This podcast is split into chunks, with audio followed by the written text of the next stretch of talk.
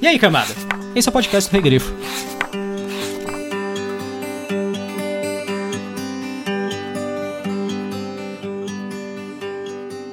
O governo e a gente do petróleo destruíram nossa terra e arrancaram nossos recursos.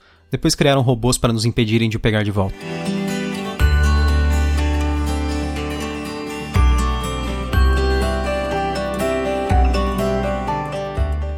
Eu sou Gustavo Domingues, também conhecido como Rei Grifo. Eu sou a Thaís Prioli.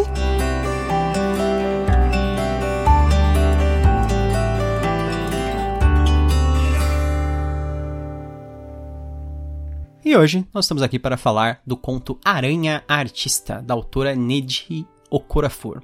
É, espero que eu tenha falado corretamente o nome dela, a gente teve que dar uma pesquisada, mas é, eu tenho a mania de tentar repetir o, o N, porque é, é, com dois N's, né, o começo. É, mas é tipo só Neji Okorafor.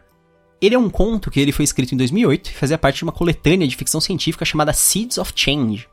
E a gente leu ele dentro do projeto Cápsula da Morro Branco. O projeto Cápsula da Morro Branco, ele pega contos de alguns autores e ele disponibiliza gratuitamente no site da Morro Branco em um formato fácil para você ler, em formato assim digital, reduzido, e ele é traduzido, tal, tudo profissionalmente e tá lá disponível de graça para você ler. Esse foi o último conto que a Morro Branco liberou. A gente pegou totalmente aleatório esse aí. a gente não escolheu. E a Nedio Kurafura, ela é americana, nascida de pais nigerianos. Na infância, ela parecia que ela ia apostar nos esportes, mas por conta de uma escoliose, não foi possível. Ela sempre gostou de ciências e descobriu uma paixão por escrever que a levou a ganhar diversos prêmios.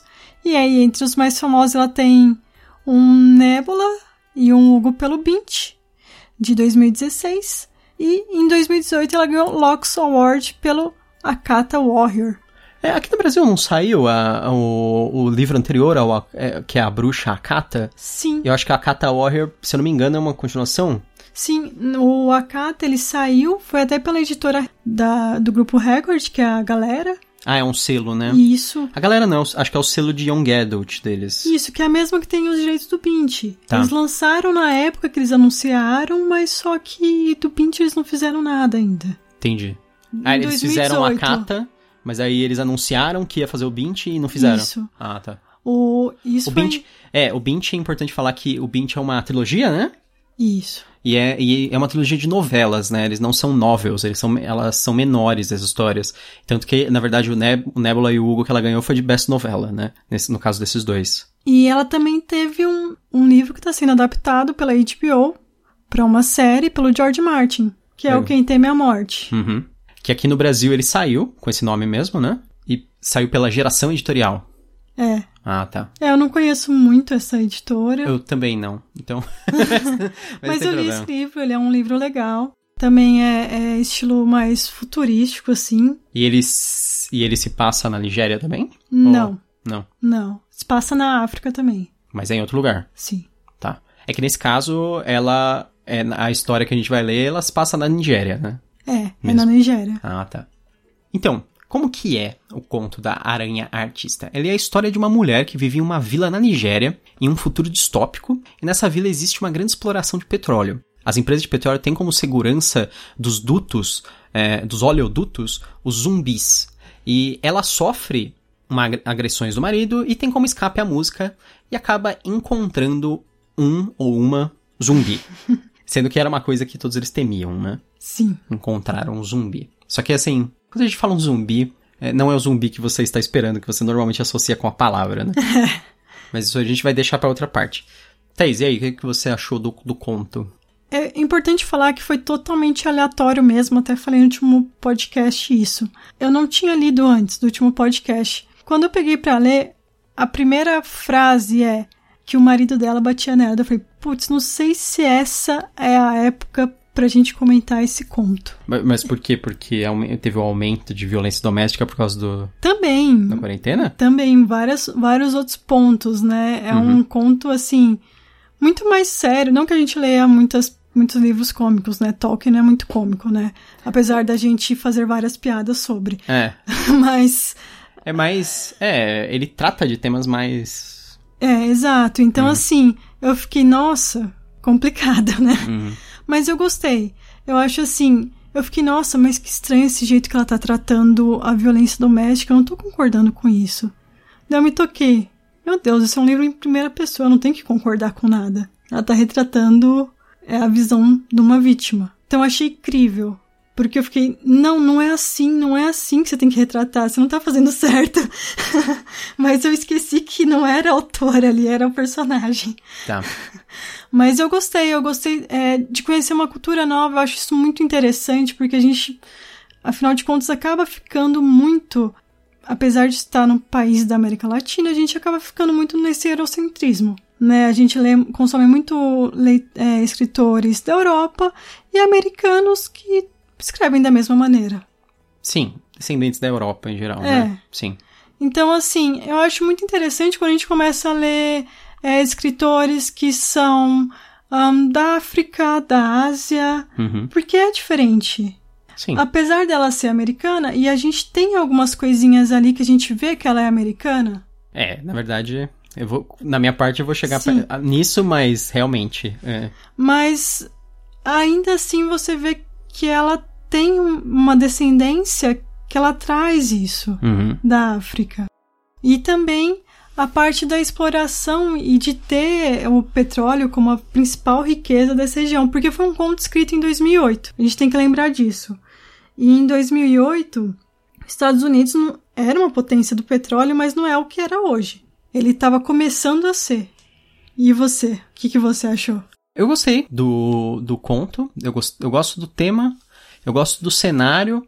Eu não gosto da maneira que, que tem algumas coisas, assim, dentro do conto. Um, um deles é realmente isso. Eu acho que, é, apesar da autora ela tá se preocupando intensamente em retratar o negócio do ponto de vista africano, ela tem muita cabeça de americano ainda porque a autora não tem jeito, ela nasceu nos Estados Unidos, ela, ela, ela sempre se apresenta como nigeriana, e eu já vi muito lugar também tratar ela como nigeriana antes de americana, mas ela nasceu nos Estados Unidos, de pais nigerianos, e tem dupla cidadania. E eu acho que ela trata as coisas ainda como americana. Inclusive, a última frase do livro, ela é tipicamente, assim, de alguém que é americano como se ela estivesse escrevendo especificamente para americanos. E eu acho estranho essa ideia de ser uma narrativa em primeira pessoa de uma personagem da África e ela tá preocupada com quem vai ler, e ela tá achando que quem vai ler é americano. Especificamente, sabe? É, esse é meu principal problema com o conto. Mas fora isso, eu acho que ele é um conto muito bem desenvolvido. Eu acho que ele traz o, essa mistura, assim, legal de, da realidade, do, do que acontecia na África, pelo menos, né? Nessa época que ele, que ele foi escrito, junto com o, a maluquice do Fantástico, né? Essa, essa parte que é que são os zumbis, etc. Eu acho que a gente teria que ir mais pra, pra parte dos spoilers pra poder é, falar um mais ponto, livremente. Um ponto também é que sempre o que traz da ficção científica, né? Que é o e se? Que é o que a gente não tem muitas vezes na fantasia, que falta nos contos.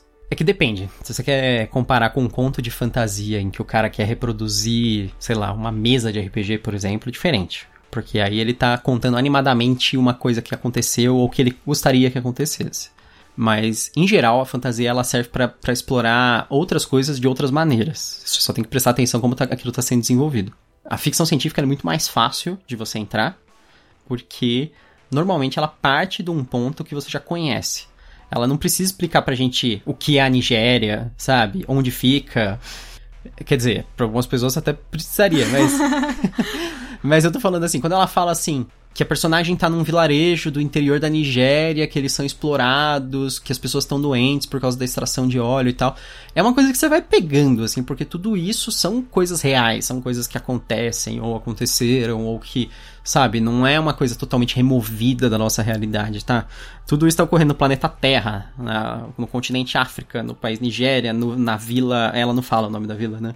Então, é, é uma localização real, que você não precisa. Que aí, a partir desse ponto, você não cria world building. Você, você pode desenvolver o que você quiser em qualquer lado. Que, apesar de a parte dos zumbis tal, da tecnologia ser realmente parte de world building, de construção do mundo, então ela pode desenvolver muito mais o, o enredo, né? Você pode focar no enredo. Então, por isso que eu acho que, em geral, ficção científica é lógico que vai ter um enredo melhor por causa disso, que é mais fácil. Vamos para os spoilers? Vamos.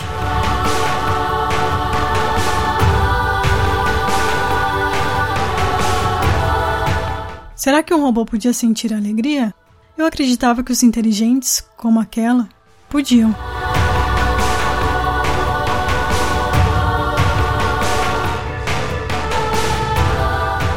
Muito bem, então a personagem principal, ela se chama M e ela se envolve com um robô que tem uma inteligência artificial que ela dá o nome de Udidi Okuanka que na língua dela, é, na língua local, significa aranha artista, daí que vem o título. Ela descobre que, na verdade, esses robôs estão desenvolvendo uma consciência própria e acaba culminando é, em um atentado contra a vila dela, realizado pela, pelos robôs como um grupo, né?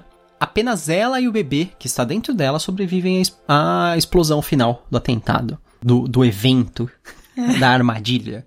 Na escola. É. Esse é um conto que ele vai tratar principalmente sobre uma vítima de violência doméstica, uhum. o medo que, ele, que ela sente do marido, mais medo do que o medo dessa inteligência artificial que tem o poder de matar humanos, dado por uma empresa que todo mundo sabe que mata humanos. Ela prefere enfrentar esse, essa inteligência artificial do que o marido. Uma coisa assim que eu fiquei, nossa, não tô gostando disso é justamente isso, porque por muitas vezes a, a personagem principal, que é a, a Amy, que a gente descobre, é falado uma ou duas vezes o nome dela, eu uhum. tive que voltar ao contra pra descobrir o nome. Eu, quando eu li, eu, eu achei que não falava. É, eu também achei. É, a, a, primeira vez, pelo menos, eu achei que. Eu falei, ah, não, não, não tem narrador. O narrador não tem nome mesmo. é igual com Daia, né? É, é. Não tem nome. Não tem nome. Mas um ponto que eu não gostava é que a, a vítima sentia culpa, achava que as agressões eram culpa dela, porque ela não dava um filho, ou porque ela não dava alegria, ou porque o marido estava frustrado e por alguma, algum motivo descontava nela. Por isso eu não gostava. Que ela justificava as agressões do agressor, né? Isso. Meio que pondo a culpa nela, né? Na vida. É. Sendo que não existe isso. Sim. Na, na, nos eventos. Ela fala assim: ah, essa pessoa tá assim por causa daquilo, essa pessoa tá assim por causa disso. E aí, como você mesmo falou, na verdade, isso é muito comum nas pessoas que estão presas num relacionamento abusivo, né? Por ser uma narrativa em primeira pessoa, é lógico que a gente vai ver a visão da pessoa dela justificando mesmo. Que faz total sentido, mas que a uhum. gente fica, não, não é assim, não é assim, mas é o que a gente é, vê em filmes, uhum. vê em histórias reais e a gente fica tentando explicar pra pessoa que não é assim, que a culpa não é dela. E Tem... ela não entende às vezes. Sim. Tem dois elementos que eu não gosto dessa da utilização da violência doméstica aqui como um elemento. Um que, que é um elemento, assim, é reiterado, ela aparece várias vezes, esse negócio da violência doméstica, só que ele fica meio solto ao uhum. mesmo tempo. Tipo, não tem um, uma resolução, sabe? Porque parece que é incidental a morte de todo mundo, né? Só aquilo simplesmente acontece e, e parece que a violência doméstica é usado como uma desculpa pro fato dela não estar tá em casa e conhecer a aranha, a zumbi. Porque ela ela saía de casa para tocar o violão, porque ela não queria tocar em casa, porque o marido dela. Era uma maneira dela parecer amiga. Isso, então, mas por causa da violência doméstica, exatamente. Isso. Então a, a violência doméstica é usada como uma desculpa para ela não estar, para ela estar onde ela devia estar para poder conhecer Isso. a criatura, entendeu? Eu não acho que o atentado em si é incidental. Várias coisas do conto levam a crer que é tudo um planejamento a longo prazo. Não, incidental dentro de um enredo, eu quero ah, dizer. Tá. Dentro do, assim, ele não tem uma relação com ela, nem o que aconteceu com ela. Ou a única coisa que a única relação dela com o atentado é que ela é salva pela aranha que ela conhecia, especificamente. Normalmente um enredo ele tentaria amarrar as histórias juntas, hum. sabe? E ela, dentro dessa história, ela é só uma mera espectadora. O atentado ocorreria ela existindo ou não. Sim. E não por não é uma coisa que ocorreu por influência dela, talvez, assim, sabe? Eu acho que sim. Será? Porque ela fala que a partir do momento que a aranha começa a visitar, não apenas ela, mas várias pessoas começam a perceber que é, o comportamento das, dos zumbis, das inteligências artificiais, começam a mudar. Então seria o caso de ela ter feito com que. Isso comece a mudar. Tá. E eles começam a ficar mais relapsos. Uhum. É, algumas coisas não são consertadas, porque é importante falar que as aranhas, elas meio que tecem algumas coisas. Tem até um momento que ela tece um. Um. Instrumento? Um instrumento e começa a tocar, meio que misturando músicas e tal. Sim. Que você até falou que parecia meio que um. Como é que é o nome daquele guitarrista? Ah, o Igor Malmsteen. Isso. É, é que ela fala assim que, que a aranha toca numa velocidade impressionante. Aí eu falei assim, é, a aranha tava fritando ali a, a, a guitarra e ela, ai, e ela começa a chorar porque é maravilhoso. Na verdade, ela queria conhecer o, o Igor Malmsteen, que era tipo a aranha, tocando um solo de guitarra super rápido. Assim, tipo, apertando todos os, os as notas ao mesmo tempo. E elas começam a ficar relapsas e elas não começam a cuidar tão bem assim dos. Dos oleodutos. Isso. Tá. E eu não sei se é meio que uma mente de colmeia que elas têm, assim, meio que coletiva. Porque assim, a mente coletiva implica que a decisão delas também é coletiva. Pode ser que, que a decisão seja individual, mas que as experiências e as coisas sejam coletivas. Ou as, o conhecimento, é. O conhecimento é completamente compartilhado. Aí sim, eu acho que, que é o caso, é o que acontece. É, isso você comentou comigo que é, que é estranho, é que ela fala que quando ela parece mais confiante, que aí o marido para de agredir ela. Sim.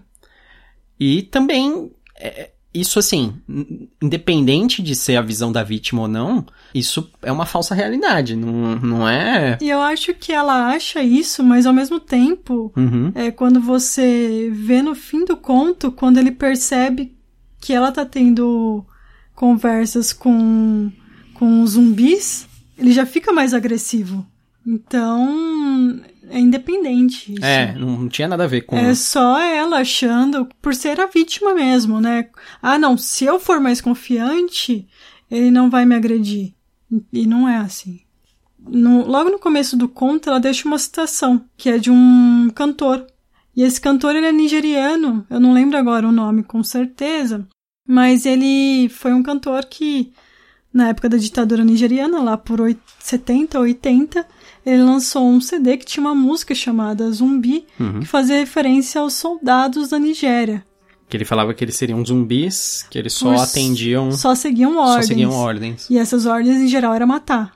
Então, por isso, também o nome dessas inteligências artificiais serem zumbis. Porque muitas vezes a gente pensa em zumbi, aquela imagem do zumbi de filmes mesmo, né? Uhum. Que é o morto-vivo. Então, por isso a diferença nesse conto, porque era uma referência da, desse cantor. Depois que teve esse CD, CD não, né? Na época eu acho que era vinil, né? É, é. Por isso que a gente fala álbum. Álbum é mais genérico, assim. Então, quando ele teve esse Single. vinil lançado, ele teve a vila dele, o exército foi até lá, é, matou várias pessoas, inclusive a mãe dele, e só ele não foi morto. Ele era uma figura de destaque, eles não matariam ele diretamente, mas eles mataram pessoas que ele conhecia, só pra mostrar que, que eles fariam alguma coisa, assim. Zumbi é uma coisa, assim, ela veio da religião do, do Haiti, né, do... As pessoas conhecem como, como voodoo, mas não é voodoo, né, acho que é, o nome correto seria hoodoo, uma coisa assim. Que ela é uma religião de origem da África, mas, mas ela se desenvolveu bastante no Haiti, né. É que nem falar assim das religiões afro-brasileiras. As religiões afro-brasileiras não são puramente africanas, elas Sim. são uma, uma religião africana que se desenvolveu no Brasil e aí Tem ela uma- muda, né? Tem uma mistura bem grande, né? com- É. E aí é a é a mesma coisa, tipo, o Rudu seria isso. E aí é, é é uma figura muito popular de lá, mas também veio da África, lógico, essa história do zumbi. E normalmente o zumbi, eles eram pessoas que eram dominadas por outras. Era uma, você tornava alguém um zumbi, não é tipo um morto-vivo, não é alguém que morre e volta pra servir. Ela era uma pessoa que tinha uma história sobre você jogar um pó no olho da pessoa, é, e aí ela virava um zumbi. Então, é, é por isso que, que, que eu acho que ela usa isso pra representar os robôs, né, também, porque os robôs seriam isso, os robôs seriam só é, ferramentas, só criaturas que, que, se- que seguem é, ordens até o momento que elas não são mais na história, né. E elas têm autorização de matar. Elas são inteligências artificiais e aí é aquele medo humano, né? Uhum. É, nós criamos as máquinas, mas até quando elas não irão se rebelar contra a gente. Mas o que, que a gente vai deixar as máquinas fazerem contra a gente também? Nesse caso, eles deixam as máquinas matarem humanos. É, as máquinas, elas, elas Não tem trava nenhuma. Sim, porque elas, elas meio que protegiam, né, o oleoduto, elas correm em cima e fazem reparos, e o oleoduto ele era constantemente avariado por, é, ele era variado por pessoas que estavam roubando o petróleo, elas queriam quebrar ele e roubar o petróleo que passava lá dentro. E aí, por isso que essas máquinas, elas tinham, tipo, um, um protocolo, entre aspas, de defesa do, do oleoduto, que elas podiam usar força contra as pessoas. E a força era força letal. É. Elas atacavam pra matar mesmo. É, tanto que falavam que as pessoas eram despedaçadas. Uhum. Elas eram mortas, assim, de forma extremamente violenta, né? O que que acontece? A, a partir do momento que eles têm já esse protocolo que pode matar as pessoas, a máquina, né? Que elas podem usar força letal. No momento que ela não reconhece mais, assim, quem são amigos ou inimigos, ou esse tipo de coisa, ou em qual a situação que ela pode usar o protocolo, só, é só o fato dela já ter esse protocolo, né? Então ela. Agora ela é uma máquina de matar livre. Sim. E o outro ponto é também, será que essas máquinas não estão se tornando mais humanas e estão tentando otimizar o trabalho delas? Eliminando os humanos logo? É. Não, não, não é brincadeira, porque assim, não tem coisa mais humana do que isso, você Facilitar. É, você ser preguiçoso bastante e você querer fazer o máximo que você gosta. Então eles descobriram que eles gostam de tocar instrumento musical, eles gostam de música. Uhum. Então por que, que eles vão ficar perdendo tempo matando um humano aqui, outro humano ali, quando eles, inven- eh, eles invadirem o oleoduto?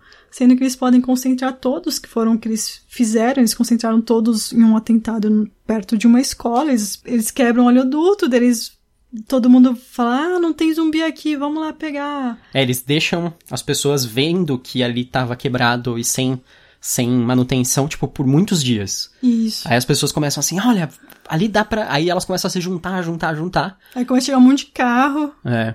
aí nisso, quando eles veem que tá com um monte de gente, jogam fogo, e sabe como é, né? Elas cercam eles, elas forçam todo mundo a entrar na parte que tava com óleo no chão e colocam fogo neles lá.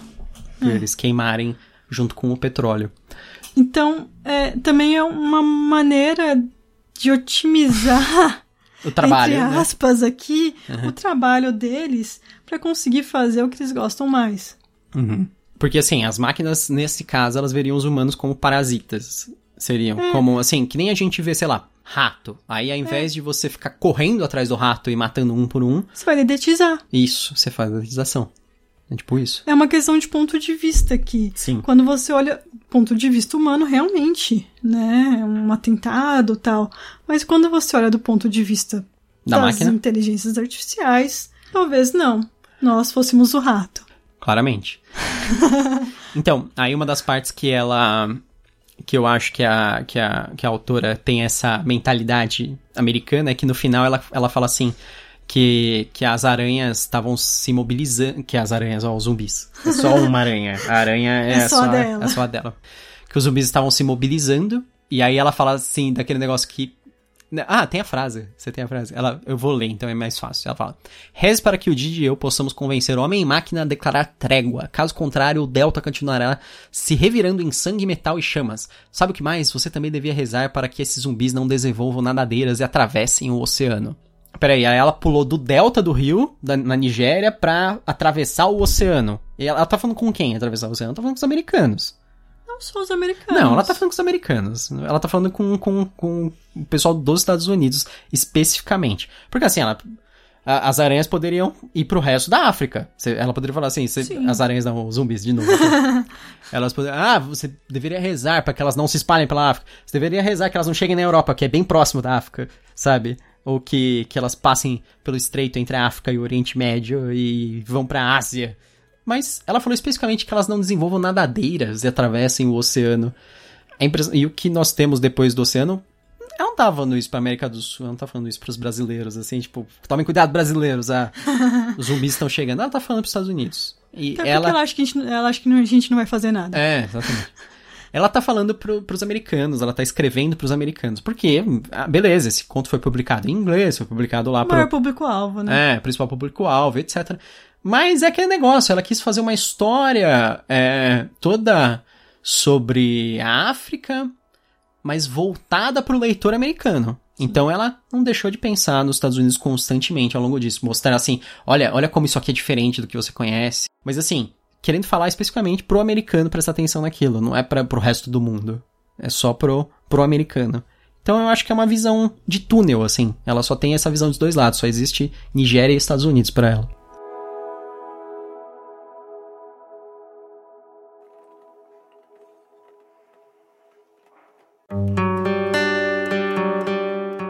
Eita, isso, você recomenda esse conto? Recomendo. Eu acho que é um ótimo conto. Você pode ler gratuitamente. Ele tem, eu acho que 27 páginas. São 27 páginas que não é igual a um conto comum. É, é lógico que tem um aviso que trata de violência doméstica, então talvez se você seja sensível a esse assunto, não seja um conto recomendado para você. Caso você tenha gostado, não conheça, tem a Parábola do Semeador, da Octavia Butler. A Octavia Butler é uma das principais autoras de afrofuturismo. Afrofuturismo é, é uma ficção científica que é escrita por autores é, de descendência africana, ou africanos mesmo, né? É, é, africanos mesmo também são de descendência africana, é. claramente, né? Mas é que em geral, é que a maior parte das vezes o afrofuturismo não vem dos, vem de autores de descendência africana. Em geral, o pessoal é americano, é, é o caso da Octavia Butler, é o caso da Nedia Corafor, é o caso da Jane Missing, Erika Missing, que são autores de descendência africana, e aí eles usam essa visão social, essa visão da vida deles para escrever a partir disso. E uma outra, uma outra coisa que eu queria recomendar também é um podcast que chama, apesar do nome, chama Fronteiras Invisíveis do Futebol. O episódio é sobre a Nigéria. Apesar do nome não tem muito a ver com futebol, ele tem uma partezinha que fala sobre como o futebol influenciou aquele país em si e influencia a, a cultura em geral e tal. Às, vezes, às vezes a política, né? E a política daquele país. Mas, em geral, não tem muito a ver com futebol. É muito mais sobre a, a evolução, sobre. Igual a Nigéria mesmo vai falar sobre um pouco a colonização britânica, uhum. sobre uhum. esse tipo de coisa. Você ouviu especificamente esse episódio depois de ler o conto? Não, eu já tinha ouvido. É, infelizmente você não vai achar nos tocadores, no, nos agregadores de podcast, só vai ter no YouTube, no canal é. do Xadrez Verbal. E você, você recomenda? Recomendo. Eu gostei do conto. Eu gosto desses contos que são, assim, removidos do lugar comum. Eu gostei dos, dela usar como cenário a Nigéria, essas coisas. É, eu, gosto, eu gostaria que o conto fosse totalmente livre de americanos ou de pensamento que os americanos existem. Só que ela quer mostrar como a Chevron e a, e a, a Shell e é... Mas a Shell não é. É, eu sei, ela nem é americana, mas no fim das contas eu ainda fiquei muito com esse sentimento de que ela tá com, essa, com, com os americanos na cabeça enquanto escreve. Eu queria esquecer eles um pouco enquanto eu leio ficção científica, sabe? Eu queria. Que nem quando eu li os Amiatin ou, ou, ou. Solaris. Ou Solaris, é. Foi uma coisa bem diferente. E eu acho que o, o Sixen Liu, é, o, que é o autor chinês, ele é esse tipo de autor assim que tipo, deixa bem de lado os americanos para explorar unicamente o, o, o ponto de vista cultural, assim, do, do povo dele, né? No caso, é chinês, né? Do, eu nem sei se eu falei o nome correto dele. Mas, fora isso, eu, eu achei legal, assim, a utilização do cenário, eu achei legal a utilização da época, essa mistura, assim, da realidade com... Não foi assim, ah, no futuro distante, na Nigéria, sabe? Não é um negócio assim, daqui mil anos, Nigéria, sabe? Você não sabe quando é, foi. Não é, sei lá, nigeriano andando de macacão prateado. eu acho legal por ser, assim, atual, com aquela coisa, assim, a, a adição da tecnologia para causar uma disfunção, assim, forte no, nas ocorrências. Então, eu acho que, que isso é, é, é o ponto mais valioso do, do, do conto. E eu, e eu acho legal, assim, ela escreve de um jeito interessante, assim, bem ela. Foi o seu primeiro conto dela, né? Foi. Eu só... Foi, foi. Eu só acho que ela é meio mão pesada ali no, nos temas, às vezes, sabe? Sim. É muito. É que assim, a minha outra experiência com afrofuturismo foi a Otávia Butler. É. E a Otávia Butler é assim. Eu não, eu não sei nem criticar o livro da mulher, porque eu não, eu não achei um defeito. Porque ela trata de um negócio. Nossa. É que a gente lê o Kindred que fala sobre a escravidão, né? É, a gente lê o Kindred, que é sobre uma mulher negra que volta no tempo pra época da escravidão. E o, o ancestral dela tenta estuprar ela. Tipo, é, é, é o negócio mais pesado do mundo, assim, sabe? Tipo, escravidão, estupro, situação da mulher negra nos Estados Unidos, tudo, assim. E mesmo assim, ela leva as coisas com uma, com uma leveza, assim, com, e às vezes eu acho que parece que as pessoas. Eu não sei se as pessoas estão tentando reproduzir umas coisas que ela faz, assim, sabe? Tipo, Nossa, eu vou tratar desse. Vou mostrar para as pessoas esse negócio aqui que é muito sério, sabe? E aí elas. Elas, ao invés de te mostrarem sem querer, elas esfregam na sua cara, sabe? Sim. É, mas eu acho que talvez esse é um conto de 2008, como eu disse. Uhum. Até se você entra no blog da Nedia Corafor, uhum. você vê quando ela vendeu esse conto. E foi um dos primeiros dela. É, talvez ela tenha escrito bem antes até, né? Sim. Em 2008 foi o ano que foi publicado, né? Isso. É. Então, assim, eu não sei a Octavia Butler como foi os, os primeiros escritos dela. A gente leu o Kindred dela, mas... É de 76. O Kindred, eu não, não tenho noção de como tá na linha do tempo, assim, dos escritos, né? É, é, da, da, evolução, da autora, tem, é, tem que levar isso em conta. Não, eu não deixaria de ler a Neide Okorafor porque eu achei esse conto, que esse conto tem defeitos. Pelo contrário, eu achei que o conto é legal. Eu mas, leria outras coisas dela, mas... Infelizmente, eu... essa parte, assim, de americanos é difícil escritor que não esfrega que é americano na nossa cara quando você lê uhum. que seja americano. Uhum. Não, mas sabe qual é o problema? É que assim, por exemplo, Otávia Butler, ela, ela tá falando de escravidão nos Estados Unidos. Isso não tem jeito. Vai ser sim, sobre americanos. Sim. Mas aí a pessoa remove completamente o cenário, vai pra Nigéria, sabe? E aí, e aí, e aí eu fico lembrando constantemente de americanos. Isso é chato, eu não, acho. Sim, igual quando a gente também vai pro espaço e você lembra que a pessoa é, é americana. É, ah, e porque... Você... É. E assim vai. É. Tipo assim, ah, você vai pro espaço e aí, tipo, sei lá, é a ONU que fala inglês... É, é, a ONU que fala em inglês e aí os, os, os dez principais personagens são americanos, sabe? Sei lá, um cara veio da Califórnia, outro veio de Nova York. Um, um livro que me deixa impressionado é o Tropas Estelares, que só conta a nacionalidade do personagem no fim. E você fica, tipo, assumindo que ele é americano, e o cara não é. O cara... É argentino, né? O Rico? Não é. Argentino, ele é no, no filme. Ah, eu não lembro. Ele é... Não vamos dar spoiler aqui. Ah, tá bom, então não vamos falar. Agora você vai ter que... Você vai ficar com vontade de ler Trofas Estelares. É... A gente precisa reler, né? Sim, sim. Eu tenho, eu tenho duas recomendações. Então, para quem, pra quem gostaria de ler um pouco da ficção científica, assim, removida da ideia americana de ficção científica, eu, eu recomendo muito dois livros nacionais. Dois livros que são coletâneas de contos de ficção científica nacionais.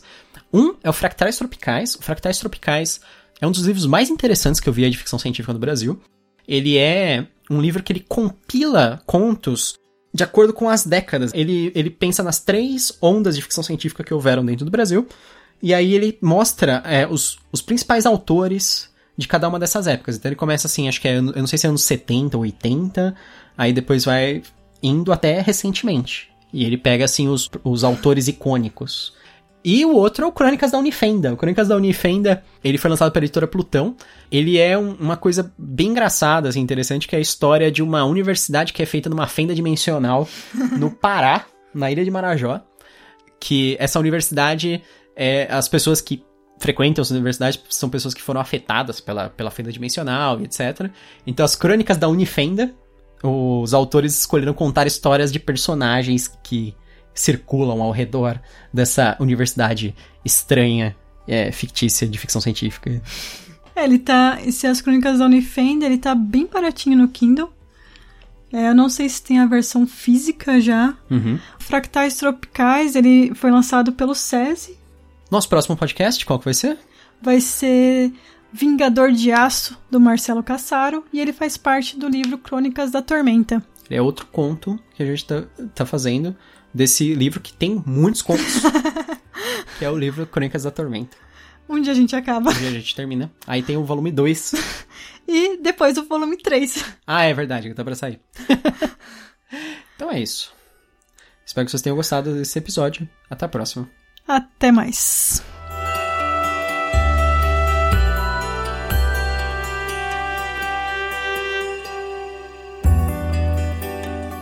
Batizei minha zumbi de Udidi Okwanka. Na minha língua significa aranha artista. Segundo a lenda, Udidi Okwanka é a artista suprema. E ela vive embaixo da terra de onde pega fragmentos de coisas e os transforma em algo diferente.